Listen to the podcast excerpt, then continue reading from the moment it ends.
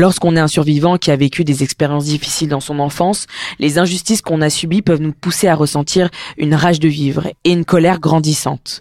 C'est ce qu'a ressenti Bolewa. Ses émotions l'ont rongé pendant de nombreuses années jusqu'à ce qu'il pense à l'inimaginable. Avec une honnêteté et une fragilité déstabilisante, il est venu nous raconter comment il a réussi à maîtriser cette haine dévorante et surtout comment il a réussi à la transformer en une source de motivation pour aider autrui. À l'âge de un an, mon père euh, voulait absolument que je grandisse comme un Congolais et surtout parce que lui, c'était, il n'avait pas de papier et que ma mère, elle, elle était française, m'a envoyé euh, au Congo près de mes grands-parents sans en avertir ma mère. Étant donné que dans la culture congolaise, le père a toute puissance, et ben pour moi, il m'avait juste envoyé au Congo. Et en fait, plus tard, euh, voilà, j'ai compris que je me suis, j'ai mis ce mot de kidnapping parce que du coup, ma mère, euh, je ne vais la revoir que dix ans plus tard quand je vais la retrouver. Et à l'âge de six ans, je reviens à Paris parce que euh, la guerre civile commençait déjà, il y avait des bribes et à Kinshasa, il commençait à y avoir, voilà, des coupures de, courant, des attaques et tout ça.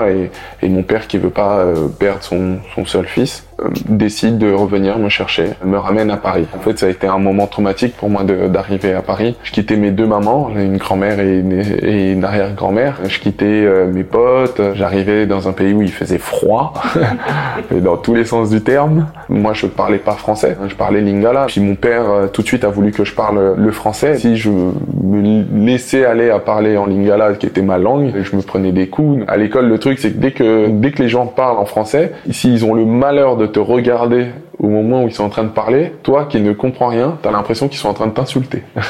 Il faut vite apprendre si tu ne veux pas finir par te bagarrer avec tout le monde, quoi, et te sentir euh, rejeté. Moi, je passe d'un environnement où il y avait des noirs et où j'étais le blanc, à un environnement où il y a des blancs et où je suis le noir. L'année d'après, on par vivre à Saint-Denis, je retrouve des Noirs, très contents, qui étaient autres que ma famille. Puis c'était populaire, donc ça me rappelait ma tétée, où j'étais aussi avec ces gamins dans la rue et où on traînait. Et donc là, euh, je restais avec eux jusqu'à euh, quasiment minuit. Et puis moi, j'avais 9 ans. C'était ma stabilité. J'étais là quand il y avait des, guerres entre des quartiers. J'étais là, on me prenait, on défonçait un mec, et puis après, après euh, je venais et moi, je terminais avec ma, ma, ma batte de baseball. J'avais de l'attention en fait, l'attention que je recevais pas à la maison. J'avais une grande colère. J'ai toujours réussi en tout cas à transformer ma colère en, en joie grâce à la danse. Par contre, il fallait surtout pas que je m'énerve, il fallait surtout pas que je me bagarre. Dès que je me bagarrais, là, en fait, il y avait tout ce qui était contenu inconscient qui ressortait et je vraiment je pétais les plombs, c'est-à-dire que j'oubliais même où j'étais, ce que j'étais en train de faire. C'est pour ça que j'ai appelé mon livre La rage de vivre. J'ai toujours eu la rage parce que la violence a été constante. Soit c'était une violence économique, soit ça a été une violence sociale, soit ça a été des violences physiques. C'est une seconde peau chez moi la violence. Quand je rentrais aussi tard, ben la belle-mère elle avait cherché à joindre mon père. À l'époque il n'y avait pas de téléphone portable et tout, donc elle appelait la terre entière. Lui il débarquait, il était 3 heures.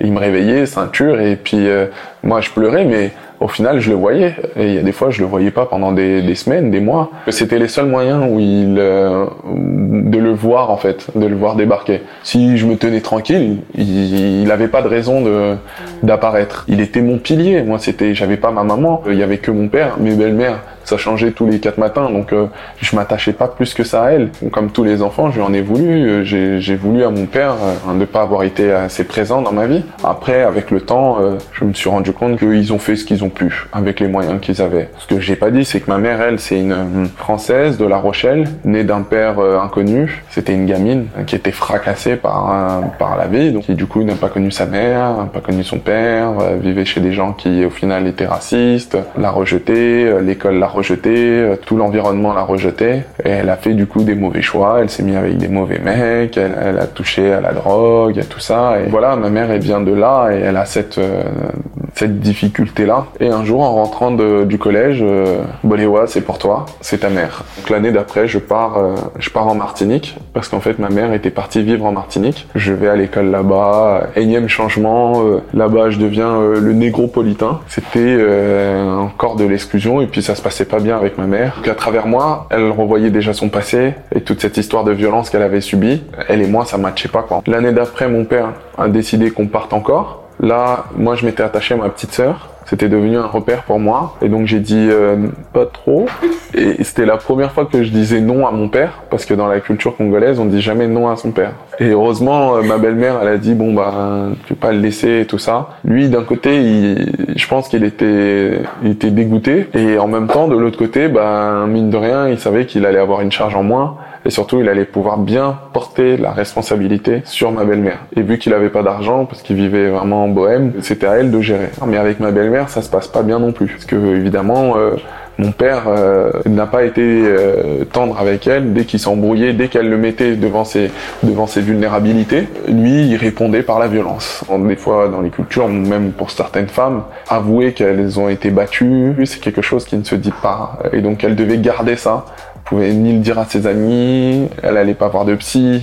Et donc forcément, il faut que ça ressorte. Et ça ressort sur la personne qui ressemble. Donc c'était moi. Et donc euh, je suis parti. Et à partir de ce moment-là, j'avais 18 ans. Donc je me suis retrouvé à la rue. Je suis allé dormir dans des squats. Juste à ce moment-là, euh, j'ai eu en fait euh, un énorme choc. C'est que ma mère a quatre enfants. Je suis l'aîné. Et le petit dernier, lui, il est décédé à 15 ans d'un accident de la route. Et moi, à ce moment-là, ça a été une explosion. C'était la goutte d'eau qui a fait déborder tout le vase de violence que j'avais subi pour plein de raisons déjà parce que c'était mon petit frère que je tenais beaucoup à lui, c'était le seul avec euh, ma petite sœur du côté de mon père avec qui j'avais vécu quand j'étais allé vivre en Martinique, mais aussi euh, la manière dont j'ai reçu le message. Je vois euh, Johan est mort, Colette. Et en fait, c'est le nom de ma mère. Et le temps que je comprenne, je pars en vrille totale. Je me mets à boire comme un trou, je sors dans la rue pour me battre, pour me faire mal et qu'on me fasse mal et faire mal aux autres. je suis dans une phase d'autodestruction euh, totale. J'en peux plus de la vie et je veux me tuer. Et je suis parti euh, en Martinique avec euh, l'envie déjà de savoir comment il était décédé mon frère plus, plus précisément, de retrouver mes autres petits frères pour voir euh, qu'est-ce qu'ils étaient devenus et euh, d'en finir avec ma vie et celle de ma mère parce que je considérais que c'était de sa faute si j'étais en vie et que euh, elle aurait dû faire le choix de la, de l'avortement plutôt que de me, de me laisser vivre cette vie pourrie en fait. Tout avait démarré par elle. Il fallait que ça se termine par elle. Et puis je retrouve mon ex-beau-père, l'ex-petite amie de ma mère, qui me raconte toute l'histoire. Et en fait, ça faisait un an que mon, mon petit frère était, était, décédé.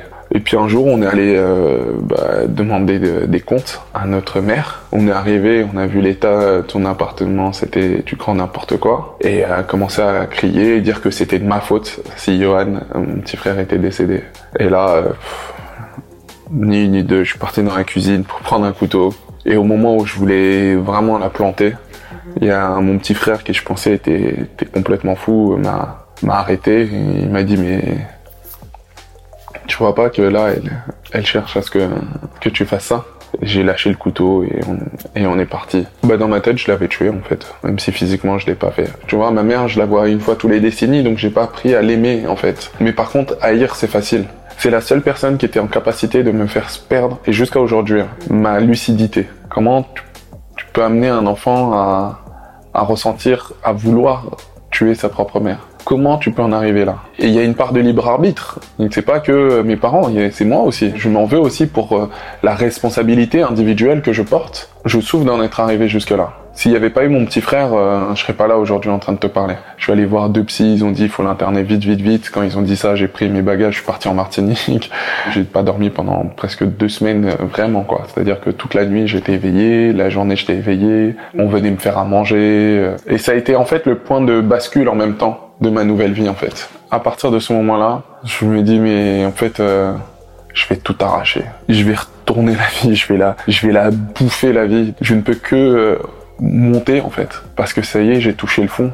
Je peux pas quitter ce monde après avoir habité une telle noirceur. J'ai ma porte de sortie, elle est là, c'est l'OBA. L'OBA, c'est une association qu'on a créée avec William là, cette année, en 2007, et où notre objectif c'était de vraiment de prendre la parole à travers euh, à travers les arts et de mettre l'art au service de la cité, de la société au sens grec. Nous, on n'avait pas les mots en 2007 pour pouvoir exprimer les colères, les difficultés qu'on pouvait vivre, mais qu'à travers les arts, on pouvait. Mes colères et mes rages sont restées, mais maintenant elles ont un espace où elles peuvent euh, trouver écho pour euh, les transformer et ne pas rester juste dans la colère, mais être dans, dans la solution, dans l'action. Aujourd'hui, euh, en 2021, on travaille avec des femmes qui sont victimes de violences en tout genre. On a créé une méthode thérapeutique qui utilise et la danse et la psychothérapie pour venir en aide à ces femmes-là à travers des, des temps de deux heures où il y a deux professionnels, un danseur et une psychologue, qui vont alterner entre des temps de danse et des temps de parole pour pouvoir exprimer à travers le corps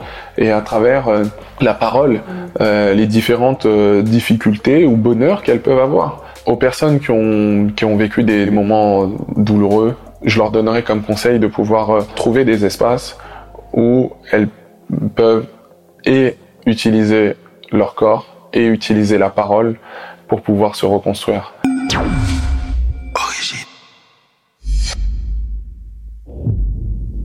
Donc là, vous venez d'écouter l'histoire de Boléwa, Boléwa qui est avec nous. Première question, c'est comment tu vas, Boléwa, même si je t'ai un peu déjà demandé en off. Ben écoute, euh, je vais euh, très très bien, même si je suis très fatigué. Euh, mon fils a fait une sale nuit la, nuit dernière et, que par hasard j'avais besoin de dormir parce que la veille j'étais à, un- à une représentation de l'arme, notre pièce qui parle des violences sexistes et sexuelles et notamment du viol comme arme de guerre au Congo, qui était super à Dieppe, mais euh, du coup je suis rentré fatigué, j'avais juste envie de dormir et euh, bah, il m'a pourri la nuit, mais c'est les, les aléas, euh, ça fait plaisir. Mais en tout cas je suis très content d'échanger avec toi depuis tant de temps.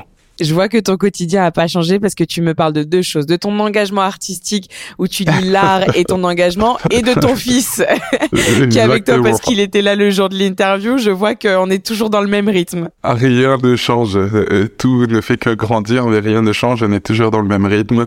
Euh, le rythme, c'est la vie, c'est mon, c'est ma religion. Donc, euh, mon fils et euh, et la danse et mon engagement euh, euh, bah, pour euh, les droits des femmes et contre les violences sexistes et sexuelles. Bah justement, avant de revenir sur euh, ton interview, le sujet de ton interview et ton fils, parce que ton fils était présent et c'était assez exceptionnel pendant l'interview, on va en parler après. Euh, Je sais pas d'ailleurs si tu as eu d'autres enfants euh, à des interviews. Alors moi non, il y a eu Lucie. Lucie aujourd'hui euh, fait euh, fait des interviews et euh, elle a eu des enfants, mais elle a jamais, on n'a jamais eu comme toi. C'est-à-dire, bon pour ceux qui ne savent pas, Boléwa est venu donc avec son fils à l'époque. C'était quoi, il y a deux ans? T'étais au début d'origine? Ouais, il était tout petit. Il était tout petit et euh, et donc tu venais euh, tu venais avec lui et pendant l'interview, euh, bah je le- je le babysitais un peu. Je sais pas comment dire. Je le gardais dans mes bras pendant que je Je, t'interviewais. fais- je faisais la tata. Je faisais la tata. Voilà, tu tu- t'occupais de ton fils. C'est ça, exactement, exactement. Et non, je pense que c'est jamais réarrivé depuis. euh, c'est vraiment, il y a eu que toi. Et c'est, je pense, que c'est ma seule interview comme ça. Et mais j'ai adoré. hein. Euh, pour revenir un peu en arrière, euh, moi, j'aimerais savoir pourquoi à la base tu avais envie de raconter ton histoire, ton histoire qui, je trouve. Bon, comme les histoires qu'on essaye de mettre en avant sur Origine, mais qui est très particulière par ton honnêteté. Ton honnêteté dans ta noirceur, ton honnêteté dans les conséquences qu'il y a eu sur ta vie, faut vraiment une volonté et une- de vraiment se, se mettre en avant publiquement sans avoir peur des conséquences. Donc j'aimerais bien savoir quel était ton état d'esprit pour venir témoigner publiquement, médiatiquement à la base. Déjà, je vais commencer. euh, donc moi, ma philosophie, c'est l'Ubuntu. Hein, je suis parce que nous sommes. Mhm. C'est le jeu et, le- nous qui sont qui sommes à la même hauteur, mais ça commence par le jeu avant d'aller vers le nous. Donc je vais commencer par le jeu. Pour ma part, euh, c'était important de pouvoir euh, prendre la parole et exprimer, euh, comme tu le dis si bien, mes difficultés, mes zones d'ombre, afin de les éclairer de manière à ce qu'elles ne soient plus des zones de fragilité, mais qu'elles deviennent des zones de force. Et aussi pour m'éviter justement qu'elles me tirent vers le bas et m'engouffrent vers elles et euh, m'empêchent de finalement euh, apprécier euh, cette vie parce que ces zones d'ombre finalement auraient pu me coûter la vie. Et aujourd'hui, je le sais plus que jamais parce que j'ai un de mes cousins qui, qui est décédé il y a pas longtemps parce que justement il a succombé à ces zones d'ombre.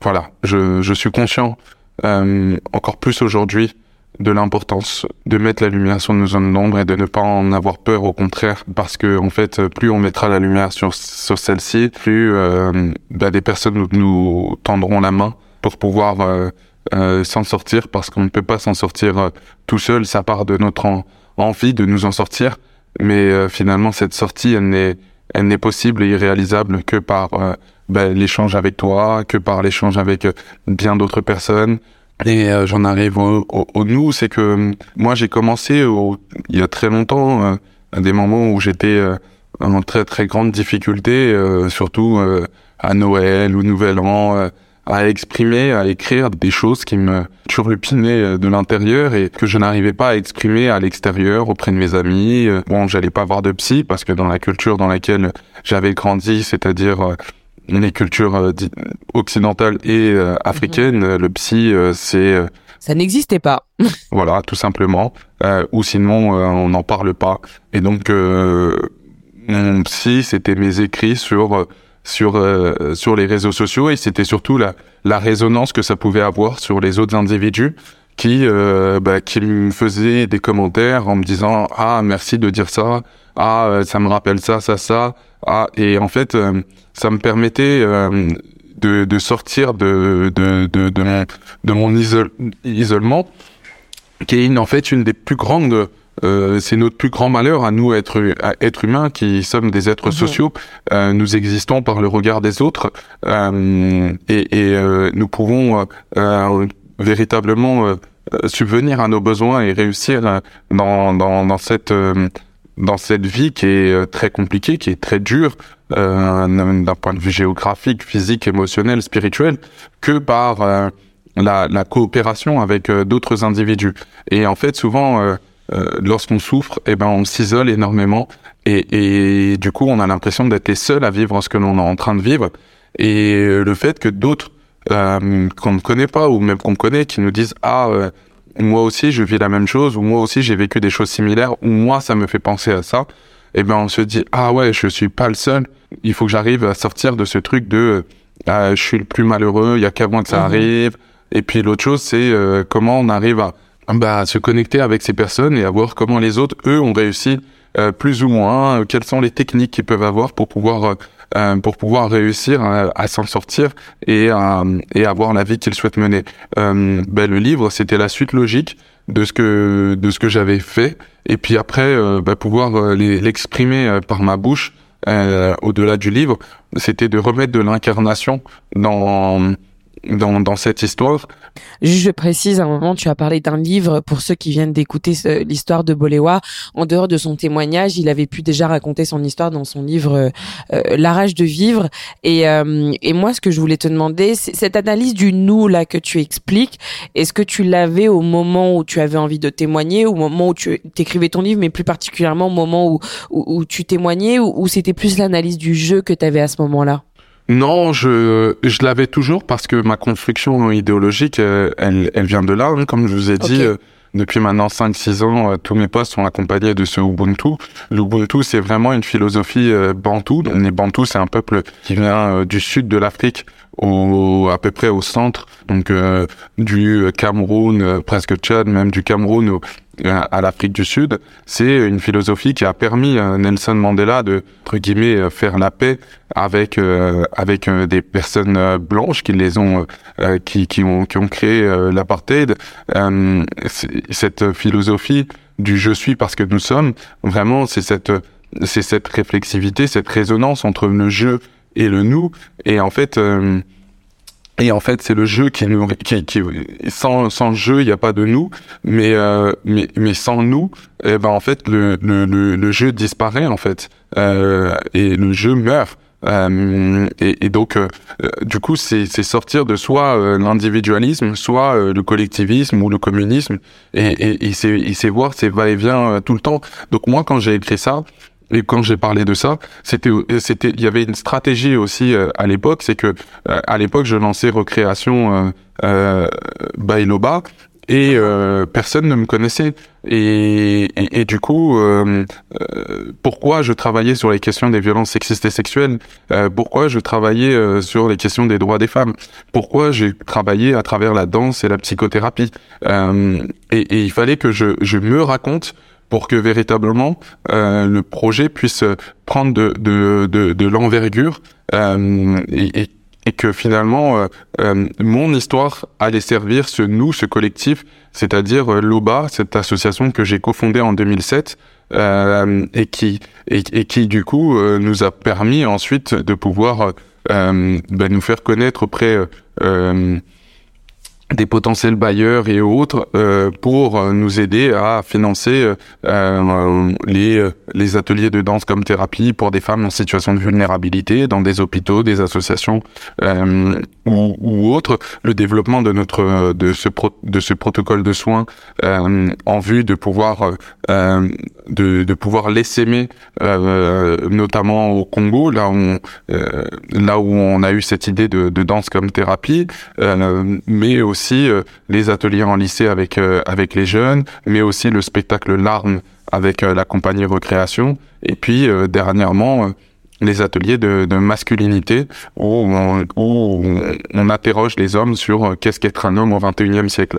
Et, du coup, en fait, tous ces éléments-là sont sont à la base tirés de mon de mon expérience personnelle. Donc c'est vraiment ce va-et-vient entre euh, le jeu et le nous. Et comment on arrive à transformer ce, jeu, ces expériences personnelles, en une force collective et comment cette force collective bah finalement va nous le rendre et, et euh, va nous permettre à nous de nous à, ce jeu de se de pouvoir grandir et s'épanouir du mieux possible. Donc quand tu es venu donc témoigner, donc il y avait une volonté personnelle, aussi un engagement un peu plus global envers des personnes qui qui sont comme toi ou en tout cas les personnes qui t'entourent. Donc quand tu étais euh, là le jour de l'interview, tu étais dans quel euh, état d'esprit? Comment tu te sentais? Comment tu t'es senti juste avant, pendant et même peut-être à la fin de l'interview? Le fait d'avoir voilà dévoilé euh, ton histoire mais d'une autre manière en dehors de l'écriture mais plus à visage carrément bah voilà découvert. Avant d'arriver, bon j'étais très bien parce que j'ai mon fils hein, et en fait avec mon fils on n'a pas le temps de se projeter, de, de réfléchir, on est dans le présentéisme total il faut euh, subvenir à, son, à ses besoins et il nous le rappelle. Donc euh, j'étais avec lui, j'étais connecté. Euh, ce nous, c'est aussi mon fils, c'est-à-dire que. Mais je pense que le fait qu'il soit là, qu'il soit face à moi, parce que tu étais face à moi et que tu le tenais, tu le tenais sur tes genoux, et eh ben rajouter ce supplément d'âme qui fait que je suis rentré presque dans une pas dans une forme de transe, mais dans un, espace mental. J'étais vraiment dans cet espace de fluidité totale parce que euh, finalement, je me racontais, mais je me racontais pour nous. Tout ça, ce sont des archives pour mon fils, parce que je sais pas de quoi sera fait demain. Euh, ce moment-là, cette vidéo-là, elle lui appartient aussi. Et si j'ai pas pu lui transmettre tout ça, il pourra euh, se l'approprier comme beaucoup de gens euh, l'ont fait. Je suis tellement contente de faire ces podcasts et de re-rentrer en contact avec bah, toi ou Gloria, les personnes que j'ai eu la chance d'interviewer, parce que quand on revient sur ce moment de l'interview et que euh, vous et que toi là à ce moment-là voilà tu m'expliques avec tes mots avec cette vision que je partage complètement. Je trouve que ce moment qu'on pourrait, euh, quand on utilise des mots, tu vois, comme interview, échange, témoignage, il y a un côté très terre à terre, très mmh. euh, dans, dans la réalité.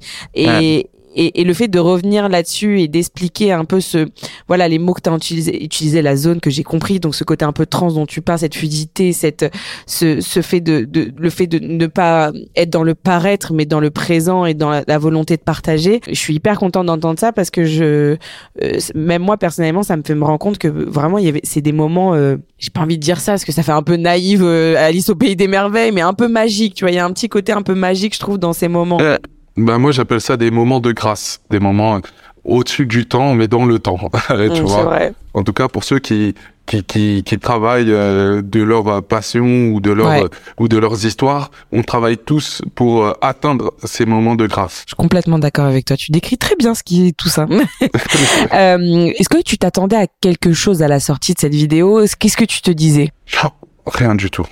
Rien? Vraiment, non, rien. Je suis venu euh, mhm. pour partager. J'étais en mission. Je suis venu partager et ta volonté était faite. Le fait de venir déjà et de raconter ton histoire, ta, mission était en soi euh, accomplie. Ouais, et puis euh, et puis encore une fois, euh, comment vous m'avez présenté le projet, tout ça. Moi, je me suis beaucoup même inspiré. On a fait un podcast avec Recréation, avec l'association Loba, et je me suis beaucoup inspiré de cette idée de donner vraiment la, la place à à une personne de pouvoir se raconter de cette manière. Moi, je me souviens ton, ton histoire, j'ai fait très attention à qu'elle soit mise en avant de la bonne manière parce que euh, comme je te disais au tout début du podcast et de ce que tu expliques aussi, c'est euh, tu as mis euh, en avant avec beaucoup de sincérité donc la noirceur qui a fait partie de ta vie pendant une partie euh, une partie de ta vie et c'était hyper important que les gens la comprennent et ne la jugent pas. Donc euh, on, a beaucoup travaillé vraiment l'écriture de ta vidéo et, et, et la manière dont elle a été mis en avant pour que ton discours et, et, le message que tu voulais faire passer ne soit pas mal compris et euh, et, donc donc notamment par exemple quand tu parles euh, le moment le plus marquant et c'était même le moment qu'on avait mis en avant c'était quand tu parles de, de voilà de retrouver ta mère. Euh, tu, tu parlais d'une période de ta vie où t'es arrivé voilà à cette limite euh, à cette limite tu n'arrivais plus à avancer. Et donc pour toi mettre fin à tout ça c'était mettre fin à toi et potentiellement aussi mettre fin à la vie de ta mère. Et, et, et cette violence aurait pu choquer cette violence aurait pu choquer, aurait pu perturber, mais par la complexité de ton histoire, par la complexité mentale, par la volonté, par l'action et par le présent et par ce qui s'est passé, euh, les gens ont bien compris. Donc, on avait vraiment. Euh, euh, c'est pas que j'avais des attentes en sortant de ta vidéo, mais en tout cas, j'étais. j'étais. C'était hyper important pour moi que les gens comprennent ton discours et qu'il ne soit pas concentré là-dessus. Euh, donc c'est pas des attentes que dont je peux parler, mais plutôt euh, euh, si des attentes de compréhension. Voilà, de compréhension, de tolérance et d'empathie euh, face à la noirceur, parce qu'on ne sait pas si le public est prêt à ça. On ne sait pas si le public est prêt à, à autant de vérité et et euh, parce que souvent tout est tout noir ou tout gris euh, ou tout blanc alors qu'en vrai euh, c'est plutôt gris. Euh, les gens ont du mal à entendre ça. Et donc le fait qu'ils aient entendu ce que en tout cas moi c'est ce que j'ai perçu à la sortie de ton histoire c'est qu'ils ont entendu que c'était gris et pas tout noir et tout blanc. Et ça ça m'a ça m'a beaucoup touché ça m'a conforté dans le fait qu'on peut mettre en avant vraiment des histoires qu'on n'entend pas et des personnes qu'on ne voit pas entre guillemets. Mais toi donc toi à la sortie comment euh, qu'est-ce qui s'est passé? Quels sont les retours que tu as eu euh, voilà. Tu n'avais aucune attente mais bon qu'est-ce qui s'est passé quand même? Vous avez fait bugger mon téléphone j'ai reçu plein de messages. J'ai pas compris en fait l'engouement qu'il y a pu avoir euh, dessus. Jusqu'à aujourd'hui il y a certaines personnes qui me parlent de cette vidéo. Okay. J'étais à un entraînement de danse, il y avait des danseurs qui étaient là, moi je me présente, voilà, tout simplement, et il y a un danseur qui me fait ah ouais c'est toi la vidéo et tout franchement respect et tout euh, euh, lourd. Alors que pour moi lui c'est un danseur de légende que je connaissais quand j'étais plus jeune et tout. J'étais surpris de l'engouement. Le plus difficile pour moi à gérer ça a été une forme de presque de de starification des réseaux sociaux. Et et, et c'est très difficile de moi qui étais entre guillemets je caricature mais un peu un, un monstre de devenir un, tu vois, un symbole de, de la réussite, d'espoir. En fait, moi, je veux que ça serve notre travail euh, au sein de l'OBA. Je veux pas que ça serve euh, mon ego. Et en même temps, euh, bah, ça nous a donné beaucoup de visibilité. ça nous a permis chez l'OBA de, de continuer à, à, gagner en, en, respectabilité, de manière à ce que les bailleurs nous donnent les moyens, les, les, les finances qu'on mérite d'avoir et euh, de staffer l'OBA et de pouvoir euh, payer des salaires euh, décents à des gens qui travaillent sur des questions de violence sexistes et sexuelles. C'est vrai, ça a vraiment impacté positivement ton, ton projet? Oui, oui, parce que vraiment ça ça a eu un, un grand un grand retentissement. Ah, c'est génial. les gens se le sont partagés et ils osaient même pas m'en parler presque certaines les bailleurs. Autant les jeunes euh, euh Renoir, Rebeu, euh, de quartier et tout ça, ils pouvaient venir me voir, euh, surtout les filles. Autant les bailleurs qui sont des femmes blanches ou des hommes blancs et tout ça, euh, ils étaient tellement, ça avait pris un, un truc, ils osaient presque pas m'en parler. Et euh, c'est les équipes qui me disaient, ouais, on nous ont dit qu'ils avaient vu euh, la vidéo, machin, euh, waouh, quelle histoire, ils sont impressionnés. Incroyable. Encore une fois, comme je t'ai dit, on, on, fait tout ça pour, ouais, pour pour l'équipe, quoi. Est-ce que ça vous a permis aussi peut-être de découvrir plus de femmes qui cherchaient de l'aide, euh, qui t'ont contacté via la vidéo ou pas du tout? Est-ce que des femmes se sont retrouvées, se sont dit ok ça c'est une asso, un projet qui me parle pour euh, me remettre de mes traumatismes? Ouais, bah euh, complètement. On a eu beaucoup de gens qui nous ont qui nous ont aussi contactés euh, à l'issue de ça. Et encore une fois, c'est pour ça, euh, moi j'ai pu mettre le haut là parce qu'en fait, malheureusement, euh, d'un coup, euh, on a eu beaucoup de gens qui nous ont contactés et nous, on n'avait pas les moyens de pouvoir répondre aux demandes. Et on n'avait même pas, on n'était même pas encore, on n'avait même pas encore demandé, euh, démarré la recherche-action qu'on mène en ce moment avec une doctorante de manière après à pouvoir euh, former des nouveaux binômes de danseurs et de psychothérapeutes à notre méthode. Parce qu'aujourd'hui, nous, on Ouais. n'intervient que dans des endroits qui accueillent déjà des femmes Mhm. en situation de vulnérabilité, donc des hôpitaux et autres. Donc on on- on n'accueille pas les gens en Mhm. direct. Et c'est difficile quand tu as des personnes qui viennent, qui te racontent, euh, qui te racontent leur histoire en, écrivant. Ça aussi, ça a été un peu difficile aussi parfois à, à gérer. C'est-à-dire qu'il y a plein de gens qui sont venus du coup me raconter leurs histoires euh, directement sur les réseaux sociaux, euh, par euh, message et autres, et pour Mhm. me demander derrière euh, de, de pouvoir euh, participer à nos ateliers de danse comme thérapie. Et, euh, et malheureusement, eh ben, on n'avait pas les, les, les, les moyens de nos ambitions. Et ça, c'est très, très, très, très frustrant euh, pour, pour elle, pour nous. Et euh, c'est très euh, aussi euh, douloureux de voir autant de femmes euh, qui sont en souffrance en silence. Et là où je voulais revenir tout à l'heure, je te disais que je voulais revenir sur l'OBA et le sujet de, de- du projet. Par ton histoire, tu aurais pu parler par exemple des enfants, euh, voilà, comme tu dis, euh, tu as beaucoup été dans la rue, donc des enfants dans la rue. Tu aurais pu parler voilà de, de plusieurs thématiques. Pourquoi tu t'es dirigé vers les femmes et les femmes victimes de violences plus précisément? Ah bah parce que c'est la base. C'est la base. Mm.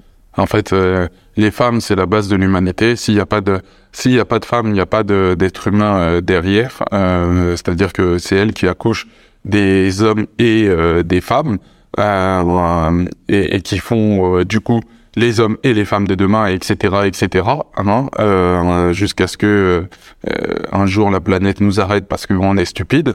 Mais mais du coup, plus on met euh, on met l'accent et on met la force sur les femmes, euh, plus derrière les individus qui vont naître euh, seront en meilleure santé et, et, et autres. Vous prenez une femme qui qui est aujourd'hui enceinte et qui subit des stress liés au travail, liés à sa vie conjugale, liés à son histoire et autres. Et ben les enfants qui vont sortir euh, seront euh, parfois même sortent en avance parce que en fait euh, euh, ce qui devait être un cocon euh, devient une prison ou en tout cas un endroit qui n'est pas un, espace de sécurité.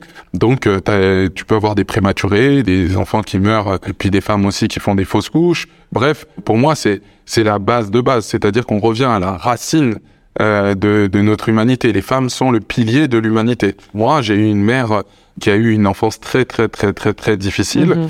Euh, et ce qui a généré qu'elle a pris des décisions qui n'étaient pas les meilleures décisions de sa, pour elle, euh, ce qui a engendré des enfants qui ont porté euh, ces traumas à elle, euh, voire au-delà des traumas euh, euh, qui ont eu, euh, qui sont nés euh, parfois euh, bah, drogués parce que euh, elle, se droguait pendant qu'elle était euh, enceinte.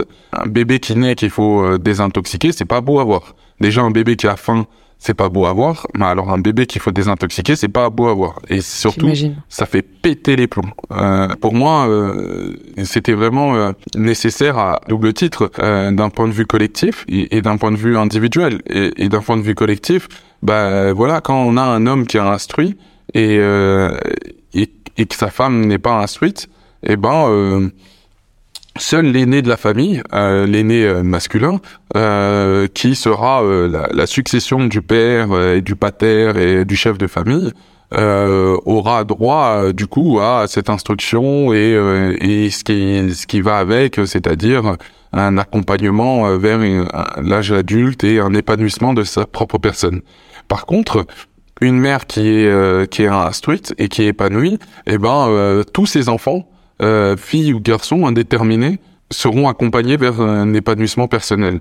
Euh, et ça, on le voit euh, en France, on le voit euh, en Chine, on le voit dans le monde entier. En Chine, on, on tuait les, les, les, les enfants filles pour que Mm. pour pouvoir en refaire un autre parce qu'il y avait la loi de l'enfant unique et en avoir juste un seul. Donc euh, c'est euh, euh, vraiment dans le monde entier. C'est on est dans un dans une société patriarcale qui, qui, qui privilégie le, le, les hommes et les garçons. Donc donc voilà, ce rééquilibrage, il est plus que nécessaire. Et... Donc pendant des années, tu t'es concentré sur le rôle de mère et le rôle des femmes et comment les aider.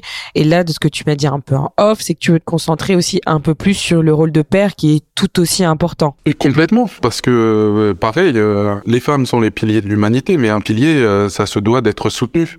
Un pilier sans soutien, c'est un pilier qui qui s'écroule. Et en fait, c'est les femmes qui sont le pilier de l'humanité. Et nous, on doit être en soutien. Être en soutien, ça veut pas être, ça veut pas dire euh, être euh, sous la personne. Le soutien, il est protéiforme. Il prend euh, différents, euh, euh, différentes formes pour pour pouvoir faire que ce pilier soit robuste et, et, et, se maintienne dans, dans le temps. Et ça, ça passe par notamment la question de la paternité. C'est-à-dire mhm. que pendant très longtemps, on disait bah, les hommes vont faire la chasse et les femmes vont rester là. Et donc donc les hommes étaient éloignés de leurs de leurs enfants euh, n'avait que très peu de liens, ce qui fait que quand on, on regarde les statistiques en vieillissant, ben les enfants, hommes ou femmes, accordent plus d'importance à leur mère que à leur père. Ce qui génère euh, des grands troubles chez les chez chez chez les pères parce qu'ils vieillissent et qu'ils ont plus la même euh, robustesse qu'avant et euh, mhm. finalement finissent dans des EHPAD ou autres ou même meurent avant les femmes. Et, et du coup, c'est une absence qui, qui, qui, qui, concerne tous les enfants, filles comme mm. garçons.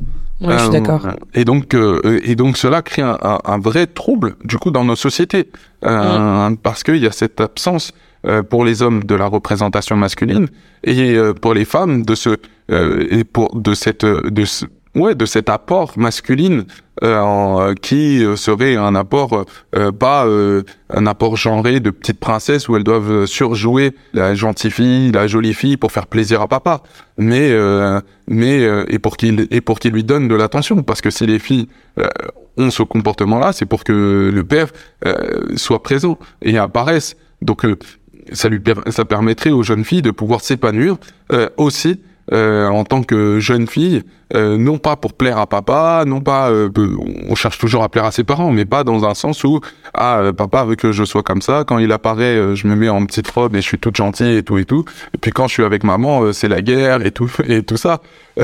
non. Et donc en fait, il y a un vrai déséquilibre là-dessus. Et même nous, en tant que père, aujourd'hui, moi je suis jeune père, on n'a pas d'informations là-dessus. On ne se parle pas sur ces questions-là. Et c'est comme si ça doit être normal d'être d'être père, mais en fait, ce qui est normal, c'est de laisser notre enfant à la mère. Être père, c'est laisser l'enfant à la mère. Euh, et, et, du coup, toute la société se construit comme ça. On parle de maternité, on parle de d'école maternelle, euh, protection maternelle et infantile. Du coup, toute notre société est dirigée là-dessus et, et, donc ça fait un, ça fait une trop grande charge mentale pour les femmes parce que derrière elles doivent porter déjà qu'elles portent l'humanité, mais en plus elles doivent elles doivent la, mhm. la, surporter parce que ben il y a un vide. Le plus grand problème de notre humanité, c'est l'absence des pères. Euh, c'est ce déséquilibre avec une surreprésentation et une surprésence des mères et une sous-représentation et une sous-présence des pères. Et en mm. fait, aujourd'hui, ce qu'on aimerait, c'est du coup permettre aux hommes d'être beaucoup plus euh, euh, présents émotionnellement, euh, physiquement, spirituellement, tout ce qu'on, tout ce que l'on veut. Il y a pas, il y a mille et une façons d'être présent. ça veut pas dire être là tous les jours, être père au foyer comme moi. il y a mille et une façons d'être d'être présent, mais vraiment d'être présent dans dans l'accompagnement à l'épanouissement des, des, enfants, ce qui permettrait aux femmes de pouvoir euh, euh, ne pas avoir à jouer aussi le rôle du père et derrière d'être elles et, ce qui leur permettrait de s'épanouir et ce qui, apporterait du bien aussi aux, aux, enfants parce qu'ils verraient ah maman elle est forte elle s'épanouit en tant que en tant que maman mais aussi en tant que elle en tant qu'individu et, et, et, en fait, ce rééquilibrage euh, permettrait d'avoir un meilleur équilibre euh, pour les enfants et des enfants mieux équilibrés. Ce sont des enfants qui potentiellement euh, peuvent apporter euh, un meilleur équilibre dans leur vie, dans ce qu'ils font euh, à la société. Et, et, si aujourd'hui, par exemple, on voit beaucoup, de plus en plus de jeunes hommes, mais aussi de jeunes femmes qui ne veulent pas justement devenir père ou, ou, ou mère, avoir des enfants eh ben, mhm. c'est aussi à cause de ce déséquilibre. Euh, les femmes ne veulent pas se retrouver euh, euh cadenassées, bloquées euh, du jour au lendemain. Voilà, j'existe plus en tant que Lewin, c'est fini. toute ma vie, Mais quand on a vu notre nos, nos mamans s'effacer totalement, d'un côté, on leur dit, on leur dit, waouh, quelle quelle force, quel courage, waouh, bravo. Mhm. Et je suis trop admirative. Mais d'un autre côté, on se dit, mais on veut pas de cette vie. On- c'est- Oui, c'est très on- triste. C'est c'est c'est Mm. trop dur. C'est euh, on nous a pas créé pour disparaître une fois qu'on aurait un enfant. Euh, et, et en même temps, bah il y a plein d'hommes de plus en plus qui se disent bah non, moi je veux pas être père parce que je veux pas être ce père qui euh, qui disparaît quoi. Je veux pas être euh, être un père par défaut. Euh, et, et donc euh, c'est c'est pour ça que pour nous c'est important euh, de de ouais de de mettre au goût du jour cette question de la paternité et de la et, et du coup de de ouais on ne on ne naît pas père on le devient c'est une construction. Et euh, et ça cette construction elle se fait par la rencontre avec d'autres hommes d'autres pères euh, qui ont une approche différente de euh, la paternité mais qui ont qui qui ressentent le besoin d'être présents euh, quelle que soit la la, la manière d'être présent vis-à-vis de leurs enfants Mais c'est ça justement que j'allais te demander, et vis-à-vis du de- monde, pardon. Et aussi vis-à-vis du monde, parce que quand on est Mm. père, c'est pas que les enfants, c'est aussi la relation avec euh, ton, ton ou ta partenaire. Hein euh, c'est euh, moi, pour l'avoir vécu, bah, quand notre enfant est arrivé, bah, ça réveille des trucs en moi, ça réveille des trucs en elle, et des fois, on, on, on se prenait la tête grave. Et il y a beaucoup de Mm. couples qui se séparent deux ans après avoir eu leur enfant. Donc, euh, Mm. il y a aussi ça. Et puis il y a la relation avec euh, bah, son travail. Comment on arrive à allier euh, bah, la présence avec la maison et, et tout ce qui va avec, avec la présence au, au bureau? Et comment on Mhm. allie aussi avec bah, ses amis? On n'a plus du tout, plus, plus, on a moins en tout cas le temps pour ses amis et donc cette présence avec la maison, les enfants, bah, forcément, c'est de la présence en moins en tant que, en tant que boléois, en tant qu'individu. Donc euh, comment on arrive finalement euh, à recalibrer tout ça euh, et, et, et ce changement qui est tellement radical, tellement puissant? Et ben en fait, il nous faut, il nous- on a besoin d'être accompagné. On peut pas le faire euh, juste euh, comme. Et quand je dis accompagné, ça peut être par des coachs pour ceux qui le souhaitent, mais être accompagné par d'autres pères, par euh, aussi la société qui, qui arrive à le penser. Tu vois, comme les congés paternité, c'est la société qui euh, nous accompagne. Tu et vois. même en dehors des droits et dont tu parles, même dans les mentalités, c'est pas encore une réflexion qui est très Mais non. ancrée. La présence euh, du père, euh, comment mieux. C- Ça commence avec notre génération, les générations Moi, qui arrivent, j'ai- c'est- mais c'est encore très primaire. Je suis À d'accord. l'école, Si on dit, à Mm. l'école primaire, on dit c'est l'heure des mamans. tu vois. Ou À alors bravo 16h30, papa de. Bravo, Bravo. papa de venir nous. chercher son enfant. Tu vois. Tu vois, même, euh, même nous, quand t'es venu, euh, quand t'es venu, on était en mode genre, ah, c'est lourd, euh, t'es venu avec ton fils, mais en vrai, c'est normal. Enfin, c'est aussi ton fils. c'est mon fils. non, mais c'est vrai, c'est vrai. Et moi, quand je suis avec vrai. lui, on me dit, mais la mère, euh, elle est où Bah, elle travaille. Elle est où la mère? Mais elle pouvait pas s'occuper du petit. Ou sinon, on me survalorise. C'est oh, Mm. c'est trop lourd. Ah, il est là avec son fils. Oh non, c'est exceptionnel. C'est un c'est un père euh, incroyable. Bla bla bla.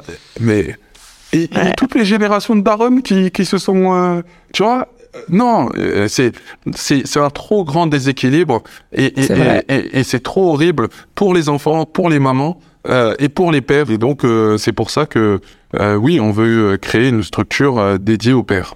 Et comment on peut aider? Est-ce que tu cherches des gens qui peuvent t'aider? On cherche des business angels. C'est des investisseurs qui sont prêts à parier sur notre projet sans, euh, sans attendre quoi que ce soit, juste parce qu'ils se disent, OK, là, on a un projet qui est très très lourd, qui va euh, révolutionner l'humanité, qui va changer les choses. Ça va être un game changer. Mm. Je suis avec toi à 10 000% dans ce projet. Je trouve qu'il est nécessaire, il est important. J'ai et je pense qu'on a pu l'observer à travers les témoignages qu'on a pu euh, qu'on a pu partager que souvent la problématique était très très très très très très très très souvent liée aux parents et voilà la problématique euh, du père en tout cas est, est, est présente peu importe si le père est là ou pas il y a vraiment une lacune émotionnelle il y a, il y a beaucoup de lacunes et je pense que si on, on travaille euh, autant sur les deux les deux aspects c'est-à-dire le père et la mère on peut avoir plus tard des enfants plus sains et donc une société beaucoup plus saine donc l'appel est lancé voilà, les business angels, n'hésitez pas à contacter Boléwa. Comment on peut te contacter? Oh, bah, euh, des réseaux Eh. sociaux, hein. Ah, bah n'hésite Ah. pas à donner tes réseaux sociaux. Boléwa Sabourin, hein, moi, il a pas de. J'ai la chance de d'avoir un prénom euh, singulier, très singulier, Exactement. et euh, Mm. d'avoir un nom de famille euh, très commun. Donc euh, voilà, Boléwa Sabourin, euh, vous sur, sur euh, n'importe quel euh, euh, réseau sociaux, euh, surtout LinkedIn euh, concernant le travail, hein, je le dis. Je pense que, c'est là que tu trouveras plus les business angels, je pense. Merci beaucoup, Boléwa. Je suis très contente d'avoir eu tes nouvelles. Avec plaisir. Merci, merci et très très très très bon succès à Origine, vraiment. Ça nous fait du bien.